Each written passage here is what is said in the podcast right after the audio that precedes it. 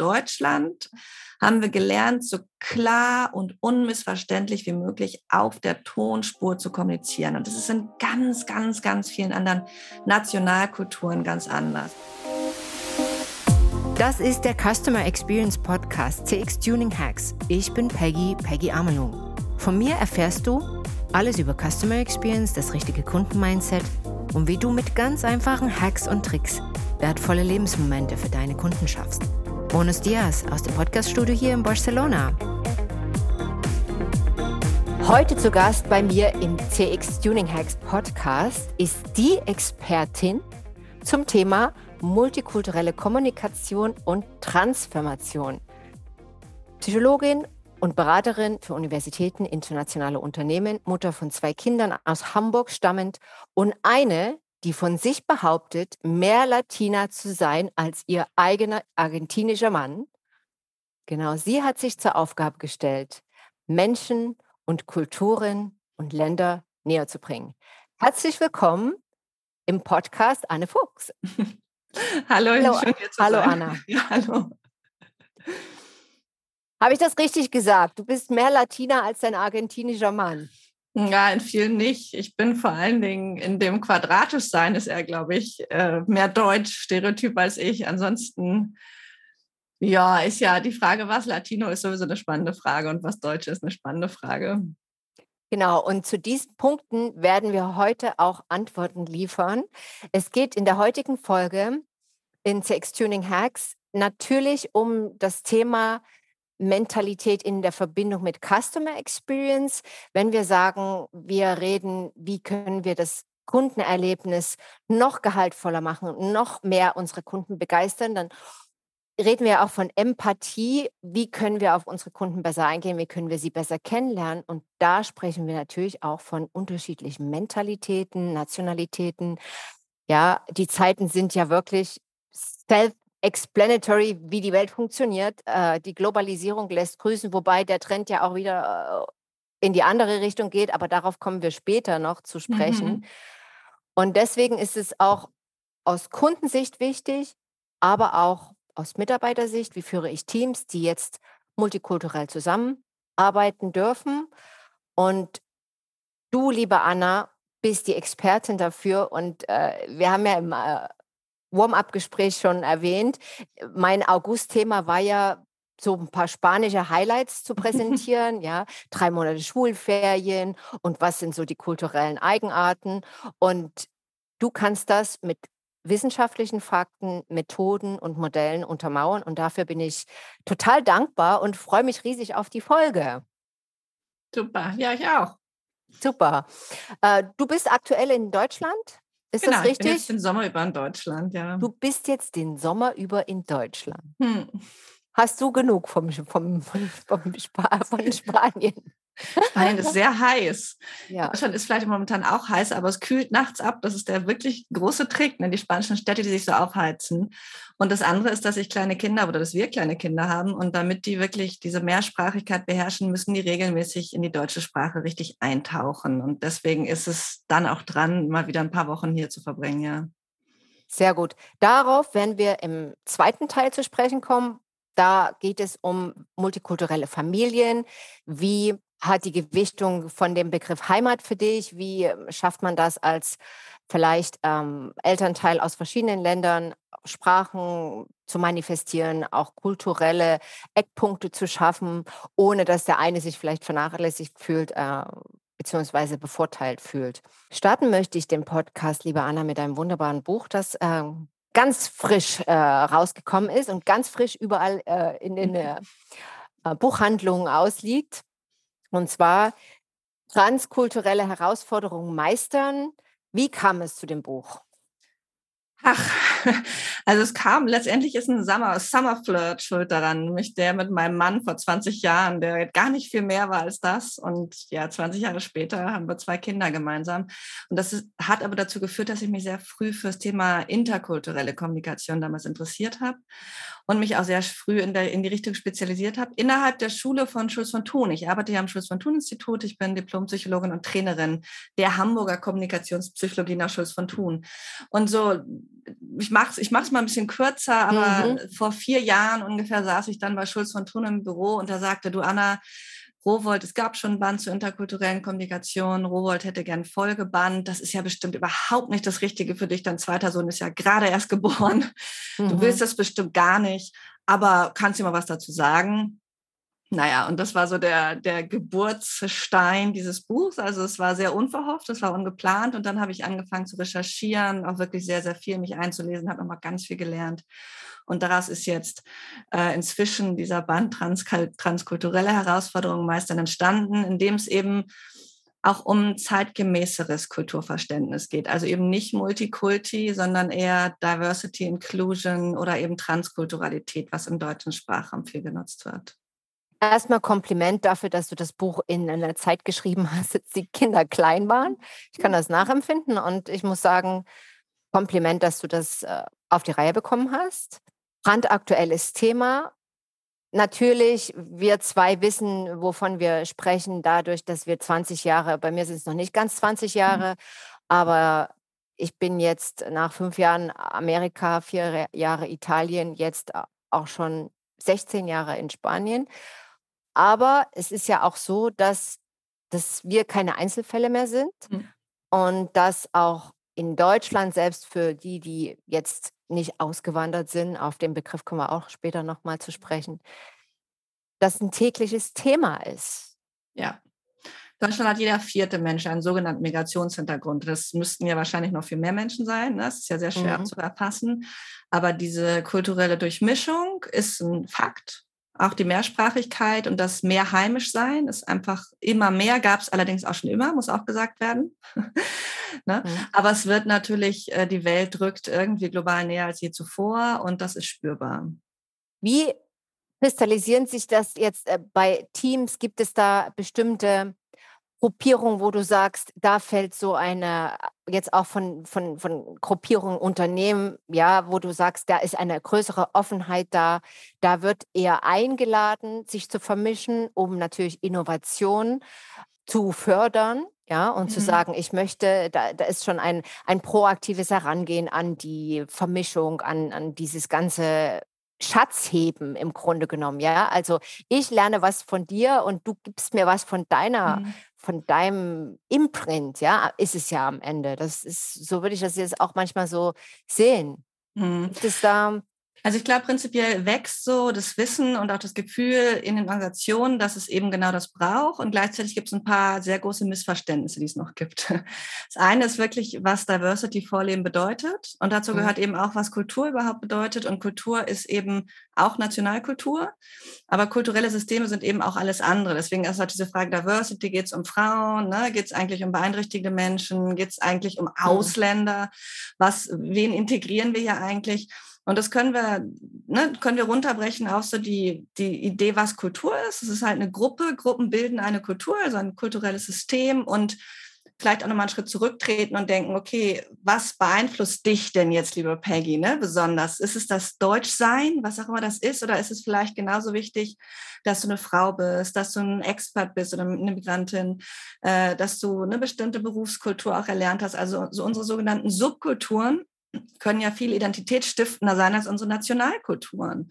Und dementsprechend ist in den letzten Jahren sehr starker Fokus auf die Spanier, die Deutschen, die Amis ne? oder die Latinos ja auch oft gelegt mhm. worden. Das war erstmal gut, weil wir auch was über kulturelle, es hat auch eine gewisse kulturelle Offenheit mitgebracht. Das wird in Firmen auch oft gelebt nach wie vor.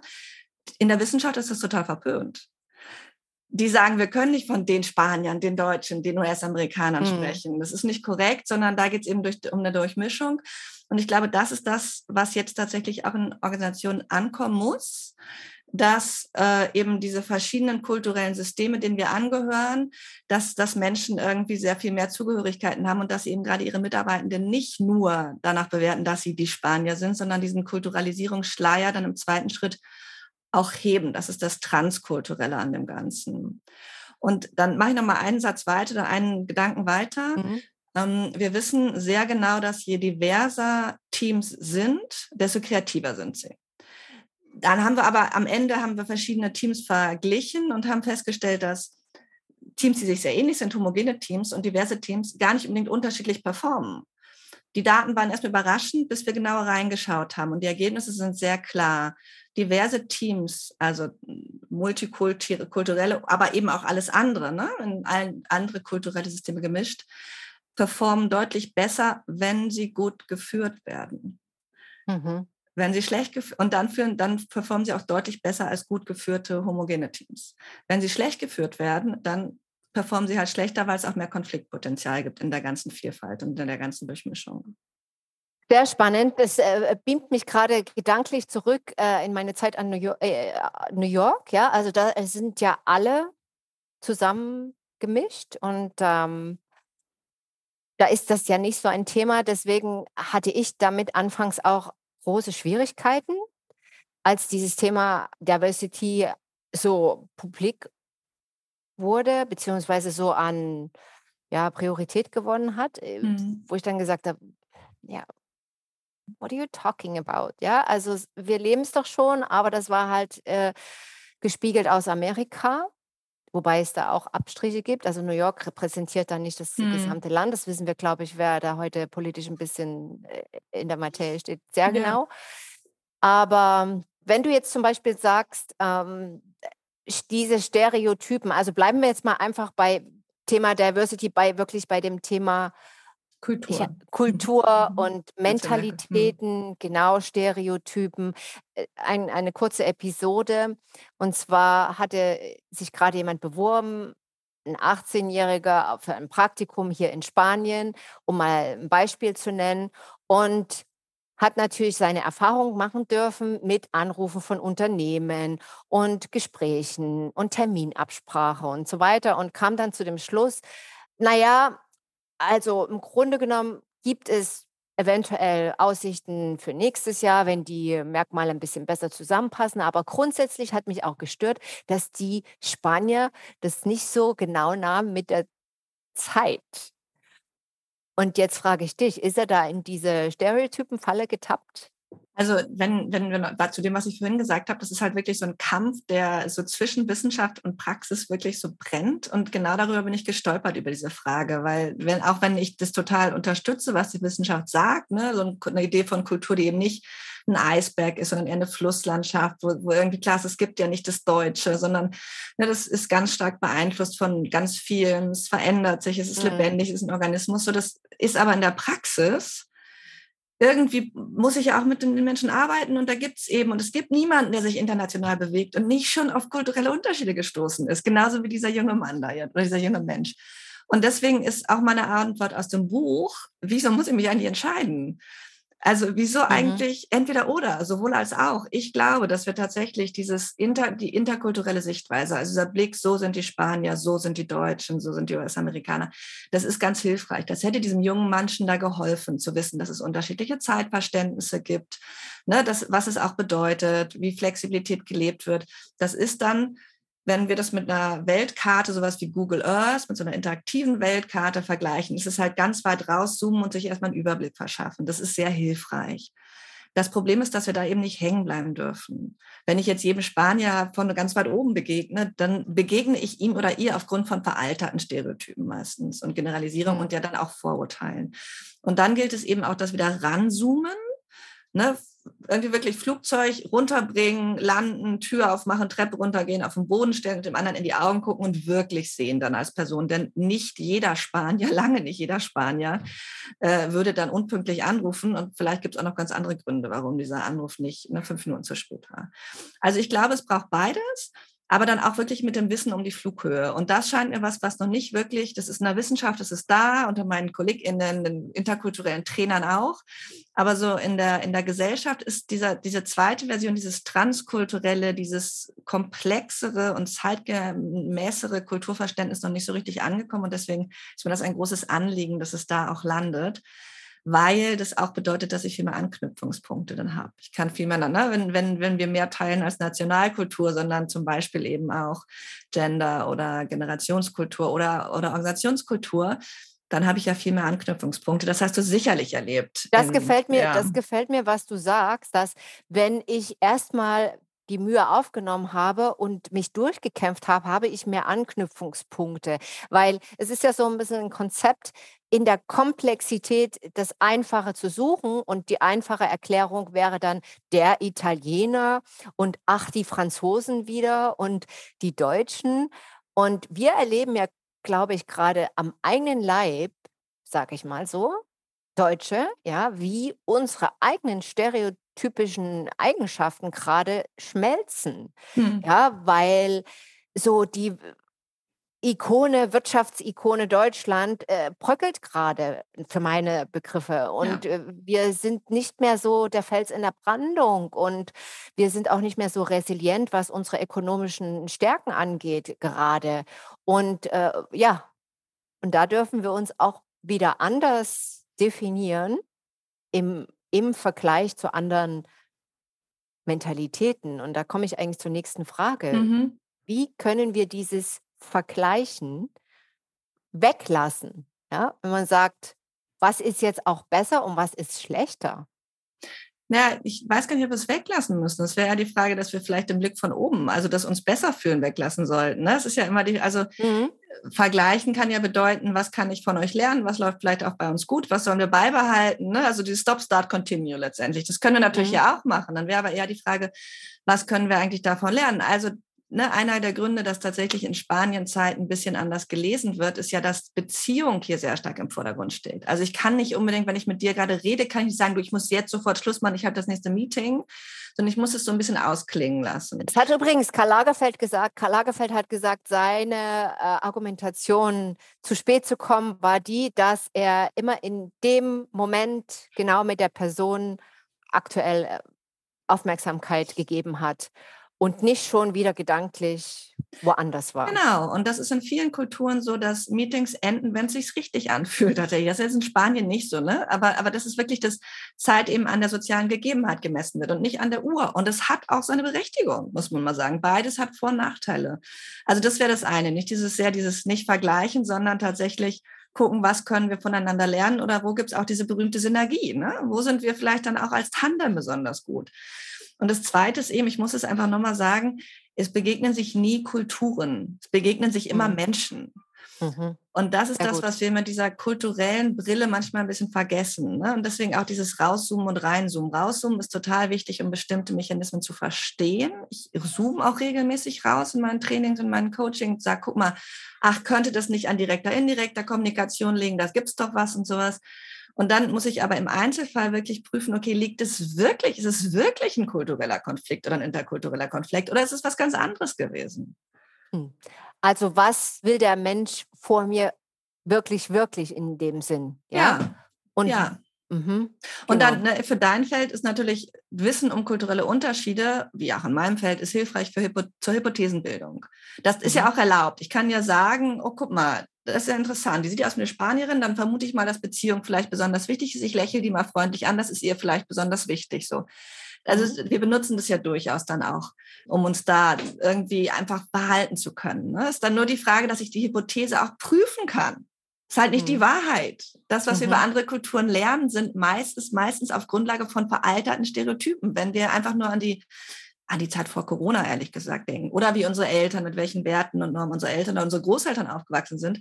Kulturen verändern sich und was wir voneinander erwarten, folgt diesem Veränderungsprozess nicht schnell genug. Das heißt, sie sind immer veraltet auf eine bestimmte Art und Weise, was wir über andere Fremde, die wir nicht kennen, denken. Du nimmst jetzt alle in Schutz. ja, also ich verstehe das gutes Beispiel war, ich hatte in New York einen Kollegen, der war oder ist immer noch äh, Koreaner und der ist aber in Frankfurt aufgewachsen. Und äh, der hat mir ganz viele lustige Geschichten erzählt, auch in Deutschland und im um, als er da gelebt hat. Ne? Also mit seiner absoluten, er ist 100% Koreaner und spricht aber ein Hessisch. Das ist äh, Wahnsinn. Und ja, das ist dann halt, wo das dann eben auch mal schief gehen kann, dieses, ja, es ist äh, so, wie sie aussieht. Aber das ist natürlich dieses, ich lerne auch äh, dazu, auch zu analysieren und zu erkennen und, und zu antizipieren, empathisch zu sein.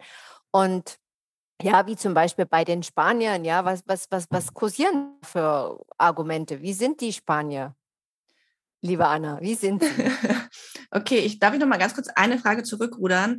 Also Gerne. ich glaube, diese, diese Idee in Schutz zu nehmen, mhm. wir, wir, nehmen innerhalb von Millisekunden, und das kommt jetzt vielleicht ein bisschen darauf an, wo man aufwächst, aber das, was hier untersucht wurde, ist das, das allererste, was wir nahmen, ist, was wir wirklich sehen, ist ungefähres Alter, Geschlecht, mhm. also Gender letztendlich, Mann oder Frau auch tatsächlich und Ethnizität, Kultur. Das ist das, mhm. was wir innerhalb von Millisekunden wahrnehmen und die Menschen in Boxen einordnen. Und das ist natürlich genau das ist ja das Problem. Ne? Also das ist ja klassisch, dass eine Muslime mit Kopftuch auf, auf Überraschung stößt, wenn sie dann perfektes Deutsch spricht und auch noch gebildet ist. Ne? Und alle sind irgendwie mhm. überrascht und ich selbst bin es vielleicht auch, das ist mir total mhm. peinlich. Und mhm. da merken wir, oh Mensch, das war ne, ein Stereotyp und es war ein Vorurteil und verdammt, hier bin ich auf eine eigene Kiste in meinem Kopf gestoßen, das ist ja ganz falsch. Das erste ist, sich klar zu machen, wir haben, wir denken aber nun mal in Kategorien und das können wir auch gar nicht auflösen, sondern wirklich einfach noch mehr Kategorien aufzumachen, wirklich aktiv zu sagen, okay, und es gibt eben ganz viel mehr. Hast du da Zahlen, die die Bereitschaft signalisieren, ob die gestiegen ist oder nicht, da auch offen damit umzugehen? Mit was genau? Mit unten? Mit dieser Bereitschaft zu sagen, ich lerne dich kennen. Also bevor ich die Box, in die ich jetzt gerade diejenige Person reingetan habe, zumache sozusagen. Na, ich, also nee, ich kann, ich habe keine Zahlen. Ich glaube, es gibt zwei gesellschaftliche Trends. Das eine ist, dass in mhm. jeder Art von Krise werden die Menschen engstirniger. Wir haben ja auch jetzt schon seit Jahren hm, Rechtsdruck in fast allen europäischen mhm. Ländern äh, und immer mehr auch einfach Ressourcenkonflikte.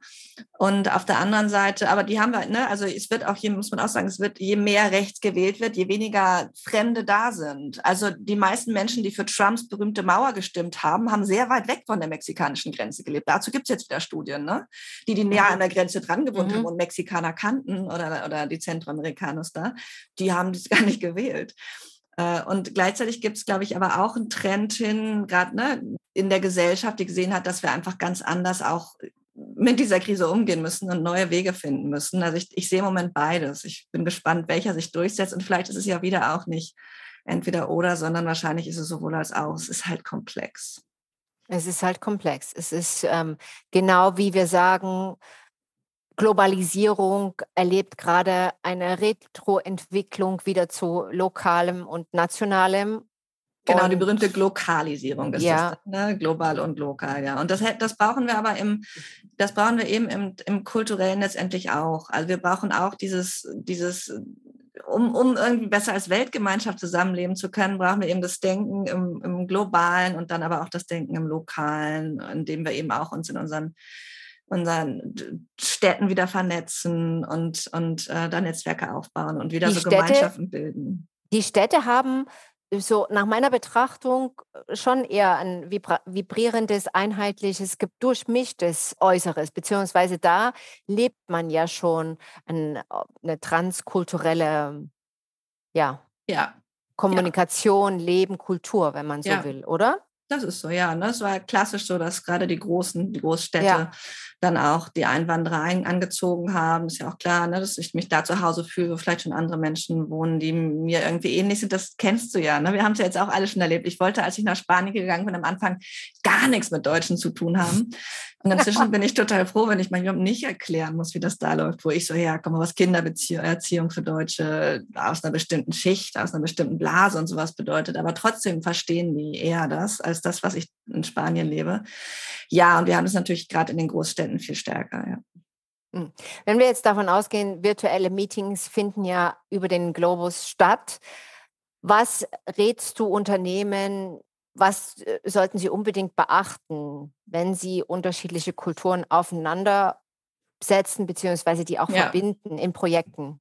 Ich glaube, das erste ist wirklich, sich klar zu machen, wollen wir Diversität, also wollen wir diese mhm. Inclusion und meinen wir das ernst oder ist es was, was es auf dem Papier gibt? Also es hm. gibt diesen berühmten Spruch, ne, ähm, Integration ist zur Party eingeladen zu werden und äh, Inclusion ist dann äh, zum Tanzen eingeladen zu werden. Und ich glaube, das ist es tatsächlich. Also die Frage, wollen wir uns wirklich auch an andere Gegebenheiten anpassen? Und das bedeutet vielleicht, dass einfach, wenn jemand introvertierter ist oder eben weniger schnell spricht als ich, dass sie vielleicht in den Meetings nicht reinkommen oder Führungskräften kein direktes kritisches Feedback geben können. Das bedeutet, dass ich als Führungskraft oder auch als Organisation dann die Prozesse hinterfragen muss. Okay, aha, dann reicht es vielleicht nicht am Ende des Meetings zu fragen, gibt es noch Fragen und überraschenderweise kommen nie welche, sondern dann muss ich vielleicht überlegen, können die Mitarbeitenden eigentlich all das platzieren, was sie platzieren wollen? Oder muss ich vielleicht nochmal andere Tools einführen? Zum Beispiel danach nochmal eine, eine anonyme Abfrage, eine virtuelle Abfrage. Das ist relativ einfach zu machen. Es ermöglicht aber, dass diejenigen, die ne, da irgendwie sich außen vor führen, dass die was sagen können. Ähm, oder auch tatsächlich, wenn ich, also ganz, ganz easy Sachen, ne? wenn ich zum Team-Meeting mich immer im Steakhouse treffe, da muss ich mich nicht wundern, dass bestimmte Menschen nicht mitkommen. Aber darüber muss ich erstmal nachdenken. Und es ist gar nicht so leicht, wie sich das anhört. Das Gehirn will nicht über sich selbst so viel nachdenken. Also mhm. wirklich den Schritt zu machen, kritisch zu hinterfragen, was ist my way? Und bin ich bereit, den auch zu ergänzen, um andere Arten und Weisen das zu machen? Und das ist dann wirklich das, was wir brauchen. Aber das ist wirklich Arbeit und das bedeutet Zeit und Energie. Das geht ja auch weiter über Dresscodes, das geht weiter über äh, auch Meetingstrukturen im Sinne von, wenn man jetzt äh, die äh, Mentalitäten mal grafisch darstellen würde, wie eine Verhandlung geführt wird, dann sehen diese Grafiken ja alle unterschiedlich aus. Nationwide, würde ich mal ja. so behaupten. Ja, der Deutsche, der kommt direkt zu Beginn des Meetings mit seiner Agenda zum Thema und lockert sich dann wenn der Deal gemacht ist, äh, mhm. nach hinten hin auf und geht dann im Smalltalk über. Zum Beispiel jetzt aus meiner Erfahrung auch der Spanier, der hat die Spanne von Smalltalk, die ist ja natürlich äh, viel weiter, als es dann beim Deutschen zum Beispiel ist. Und dann kommt er zum Punkt und dann ist ja. auch gut, dann ist schon, ja, also würdest du das auch so sehen? Nein, da hilft jetzt wieder das Rauszoomen. Und das wissen ja. wir auch. Wir wissen das, mhm. also letztendlich geht es in jeder Geschäftsbeziehung um Vertrauen. Vertrauen ist immer die Basis von allem. Und in Deutschland wird Vertrauen auf Grundlage von Informationen gebildet. Wenn ich genug Informationen habe, wissen, ich kenne die Leute da, die haben irgendwie einen guten CV, ich weiß, was die gemacht haben, das reicht prinzipiell. Fast überall auf der Welt wird aber Vertrauen auf mhm. Grundlage von Beziehung gebildet. Mhm. Das heißt, ich muss auch mhm. erst eine sichere Beziehung haben, um mit der Person arbeiten zu können. Ich habe im Buch dann einen interessanten Fall äh, dargestellt von, von einer Coachie von mir, die dann nach Mexiko gefahren ist. Und beide äh, Führungskräfte fanden die andere eigentlich inkompetent. Die Deutsche äh, fand ihre Kollegin inkompetent, weil die nicht zum Punkt kam und endlich loslegte. Mhm. Und die mhm. Mexikanerin fand ihre deutsche Kollegin inkompetent, weil sie nicht in der Lage war, eine tragfähige Beziehung aufzubauen. Spannend. Mhm. Hm. Also das können, sowas können wir dann wirklich nachweisen. Und das mhm. ist eben dieses Rauszoomen und gucken, was könnte hier passieren, was könnte auch Grundlage dieses interkulturellen Konflikts dann sein. Ist es ein interkultureller Konflikt? Und das Zweite dann ist aber halt zu gucken, man könnte natürlich auch wirklich mal eine inkompetente Geschäftspartnerin mhm. erwischen, ja. ja, oder, oder was raus, anderes, ja. ne, oder was mhm. anderes. Also nochmal dann auch tatsächlich zu gucken, weil, ne, klassisch, du kennst es vielleicht, wir hatten das früher oft, dass die Deutschen zu spät zu den Meetings mit den Spaniern erschienen sind. Und es war mal unglaublich peinlich. Oh, ich war da manchmal, aber es war so unglaublich peinlich, weil die Spanier waren natürlich pünktlich, vor allem die Katalanen sind dann pünktlich. Ja. Und die merken aber auch, die Deutschen sind unpünktlich, weil sie von uns erwartet haben, dass wir unpünktlich sind. Und dann, ne, dann erwischen sie sozusagen bei so einem Vorurteil. Und das ist immer total peinlich. Und das ist dann nämlich so eine Kulturalisierung die wir uns dann auch, ja, sollten uns daran gewöhnen, die auch ähm, zu hinterfragen tatsächlich. Das ist so ähnlich wie wenn wir uns wundern, wenn zum Mittagessen Wein beim Geschäftsessen getrunken wird, wo wir sagen, oh, das ist jetzt aber zu viel. Das trinken die jetzt echt Wein. Also so. Ja, genau. Und normalem, in normalem, nicht wenn jetzt mhm. so ein äh, was gefeiert wird ja. oder offizieller Anlass ist, ne? Ja, da wird es natürlich nochmal schwieriger, ne? Also ich meine, da geht es um Gesundheit und da geht es auch um Konzentrationsfähigkeit und da geht alles aber auch eine, ne, geht genauso in die Frage, was bedeutet das dann, wenn ich jetzt wirklich Diversität leben will, wie gehe ich mit Menschen um, die nicht trinken zum Beispiel? Das ist ja hier eher ein Thema, auch dass, dass diese typischen Team-Meetings, dass man sich fast entschuldigen muss, zum Feierabend dann in Deutschland, dass man eben keinen Alkohol trinkt oder Frau. Mhm. Also da gibt es kulturelle Unterschiede und ne, wir reden jetzt viel über Nationalkultur, finde ich auch besonders spannend und weil wir uns da auch viel bewegen, aber das sehe ich natürlich auch, wenn ich im Sozialbereich oder an Universitäten arbeite oder eben in die großen Konzerne in Deutschland gehe. Auch da ist ein sehr, sehr großer Kulturunterschied zu spüren. Da weht der Wind ganz unterschiedlich. Ne? Und auch da finde ich große, oder auch Generationskultur, gerade ein Riesenthema. Was, wohl, was will Generation Setter und so, das ist ja. Findest du dich dann manchmal in Situationen wieder, wo du sagst, oh, ich bin schon gar nicht mehr deutsch? Ja, ich komme zu nah. Okay. Also erstmal fällt mir das Siezen tatsächlich schwer. Ich ja, arbeite viel total. Auf, ja, ne? also, total, total, total. Und es liegt mhm. am Spanischen und Englischen, aber es liegt auch daran, dass wenn ich mich äh, auf Deutsch bewege, dann ist es eben oft auch im Sozialbereich, im universitären Bereich oder im Trainingsbereich, da wird auch viel geduzt. Mhm. Und das, also ich komme eigentlich auf vielen Bereichen zu nah. Das ist ja auch ein zu nahe kommen vielleicht. Aber auch körperlich, der Körperabstand in Spanien sind 30 Zentimeter. Das ist europaweit der geringste Körperabstand. Das ist ungefähr vom Handgelenk bis zum Ellenbogen. Mhm. Das ist so eng eigentlich nur in den arabischen Ländern. Da kommt es auch her. Wir waren ja lange, die, die Araber hatten ja einen großen Einfluss, weil sie lange auch Spanien äh, regiert haben. Und ich komme tatsächlich, ich muss ein bisschen aufpassen, dass ich nicht, dass ich nicht zu nah dann komme. Mhm. Oder auch anfassen. In Spanien ist Anfassen erlaubt. Also auch im beruflichen Kontext dürfen halt Arme und die Schulter berührt werden, so anticken oder sowas. Mhm. Äh, was ja hier verboten ist. Und in den United States hat man eigentlich ziemlich schnell dann auch eine Klage tatsächlich am Hals. äh, und, eine, und, eine, peruanische Freundin hat aber zum Beispiel gesagt, es ist so schade, in Spanien würde man nie auf der Straße von Fremden angefasst werden. Das wäre so, es wäre so unsympathisch, dass sie immer so Distanz äh, beibehalten. Also das wird wirklich mhm. unterschiedlich gelebt, ja. Ja, diese deutsche Kühle, mir ist die äh, damals in New York auf die Füße gefallen, mein erster Führungsposition. Und äh, wie ich das Gespräch geführt habe, das war alles andere als ähm, angemessen im Sinne von, also ich habe es ist relativ emotionslos einfach vorgetragen, was falsch lief, ohne das zu verpacken, äh, vorne und hinten. Und in Amerika wird das ja natürlich auch nochmal so formuliert, dass es jetzt nicht so messerscharf reinschneidet. Und ähm, das war ein großes Learning. Und äh, das zweite Learning dann später hier war, in den mediterranen Ländern, also sowohl in Spanien als auch in Italien ist mir das auch aufgefallen, dass Direktheit schon auch vermieden wird. Es wird hm. äh, sehr strategisch kommuniziert, äh, gerade bei Missfallen oder ja, wenn man auch Argumente hat, die jetzt dagegen sprechen, auch im privaten Kontext, dann wird immer über Bande mhm. kommuniziert und nicht so ja. direkt. Genau, direkte, indirekte Kommunikation ist halt ein Riesenthema. Und das Erste, was du angesprochen hast, ist, dass wir jetzt sogar in US-Amerika haben wir ja sogar einen relativ direkten Kommunikationsstil. Nur nicht, wenn es ums Kritisieren geht. Dann machen die diese Sugarcoating. Und es ist aber ja auch spannend, dass wir, ne, wenn ich jetzt sage, ja, wieso, die sind total direkt, dann ist es eben auch nur eine Teilwahrheit. Es wird viel direkt gesagt, aber es gibt auch eine große Komplimentkultur. Ne? Es wird sehr viel mhm. auch so, sehr mal in Beziehungen, ne? du hast ja ein schönes Kleid. Das ist ja, man sucht sich irgendwas, machen wir Spanier auch. Ich suche mir irgendwas und sage, Mensch, du hast ja schöne Ohrringe, weil das einfach ein Beziehungshinweis ist. Ne? Und das Zweite ist wiederum, in Spanien geht es immer wieder um Beziehungspflege. Immer wieder geht es wirklich darum, einfach nicht das Gesicht des anderen zu verletzen. Offener Konflikt verletzt Gesichter. Das heißt, das, was du taktieren, du hast es, glaube ich, anders gesagt, was wir auch dann als taktieren oder als Strategie, hast du gesagt, äh, empfinden, und auch oft negativ bewerten ist dann ja wirklich, wenn Kritik über Dritte platziert wird zum Beispiel. Jemand kommt und sagt, Frau Müller äh, findet es nicht so gut, dass Sie das und das machen. Das fühlt sich genau. ganz komisch an. Ne? Ja. Das ist, das ist genau ja. die Methode. Das ist genau, genau. Ja, ja, genau. Und es ist aber eine mhm. Methode. Und da ist es dann, mhm. da, da, sind wir wieder bei deinem jungen, äh, bei dem jungen Mann ganz vom Anfang. Dann ist es wichtig, darum zu wissen, um es nicht persönlich zu nehmen, weil das finde ich einen sehr, sehr wichtigen Punkt. Wenn wir nicht um kulturelle Unterschiede wissen, dann messen wir anderen Menschen an unserer Norm. Das tun wir eh, aber dann können wir das ja gar nicht anders irgendwie einordnen.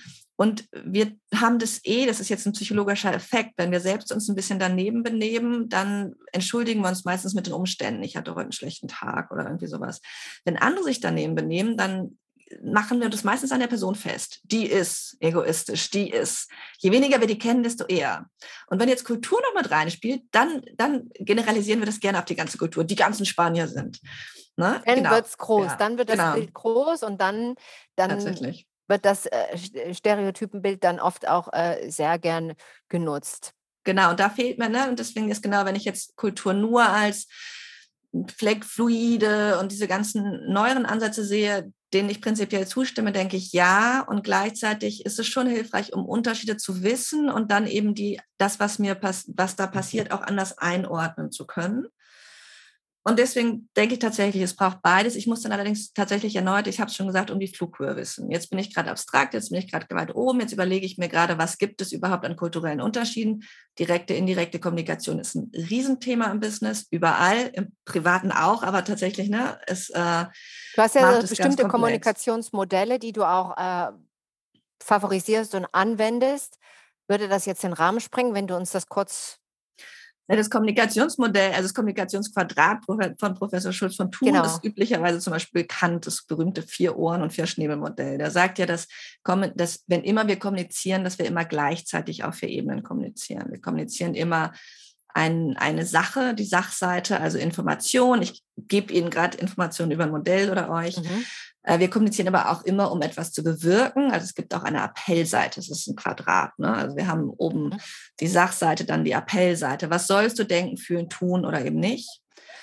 Wenn immer wir kommunizieren, geben wir auch was über uns selbst weg. Also sie wissen äh, schon einiges über mein Familienleben, aber sie machen oder ihr macht euch auch eine Vorstellung davon, wie ich so bin. Wahrscheinlich so ein bisschen redet schnell, extrovertiert, vielleicht auch ganz nett, hoffentlich. Hoffentlich auch, sie weiß ganz viel.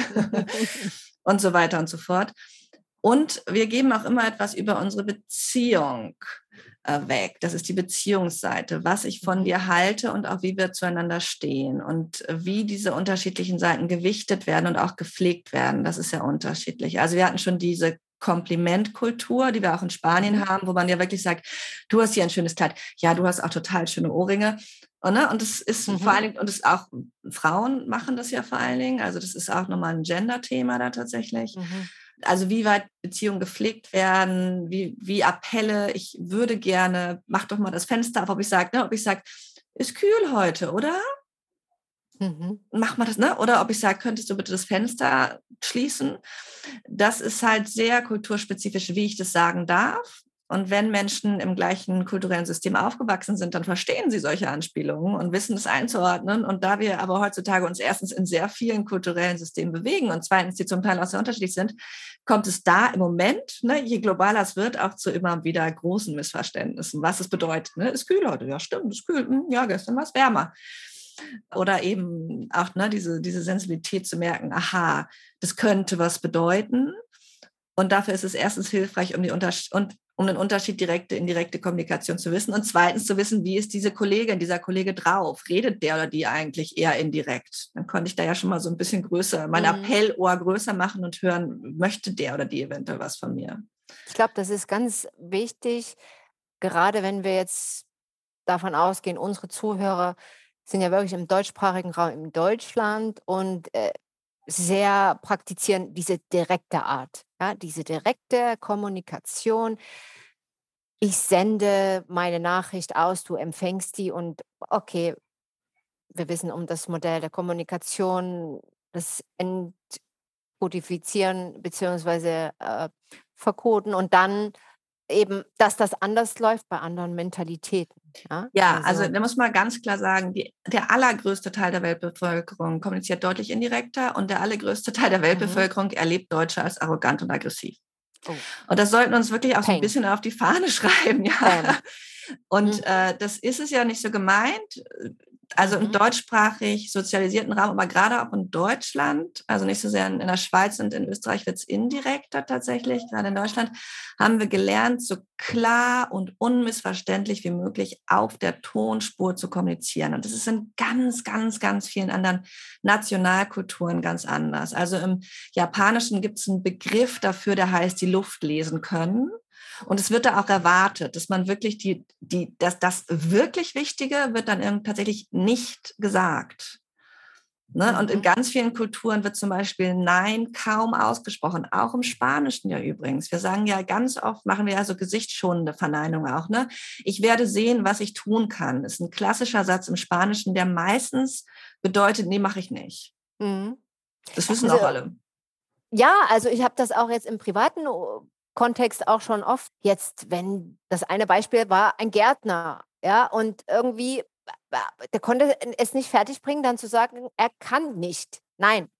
So. Ja, oder er hat schon gesagt, das hat nur die, also oder ich weiß, es hat hab, es nur die, ich du hast es nicht verstanden, ja. Ich habe es nicht verstanden, ja. Genau so ist das. Mir fällt da jetzt dieses Beispiel ein, deswegen bin ich jetzt so mhm. kurz. Äh, Mute, sprachlos. Aber so ist das, genau. Und umgekehrt habe ich auch schon selbst die Erfahrung gemacht, dass ich wahrgenommen wurde, beziehungsweise mir das gespiegelt wurde, dass ich harsh bin oder äh, zu tief in der Materie drin äh, die Dinge ja. benenne, ja, auch, ja.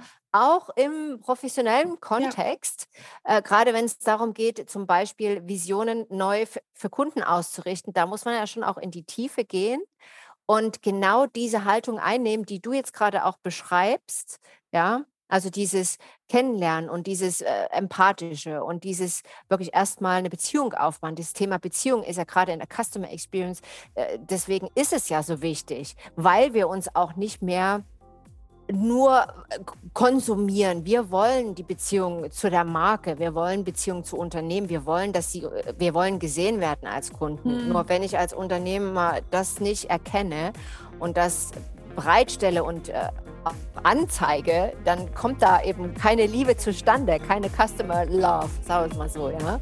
Und das ist halt äh, die Herausforderung.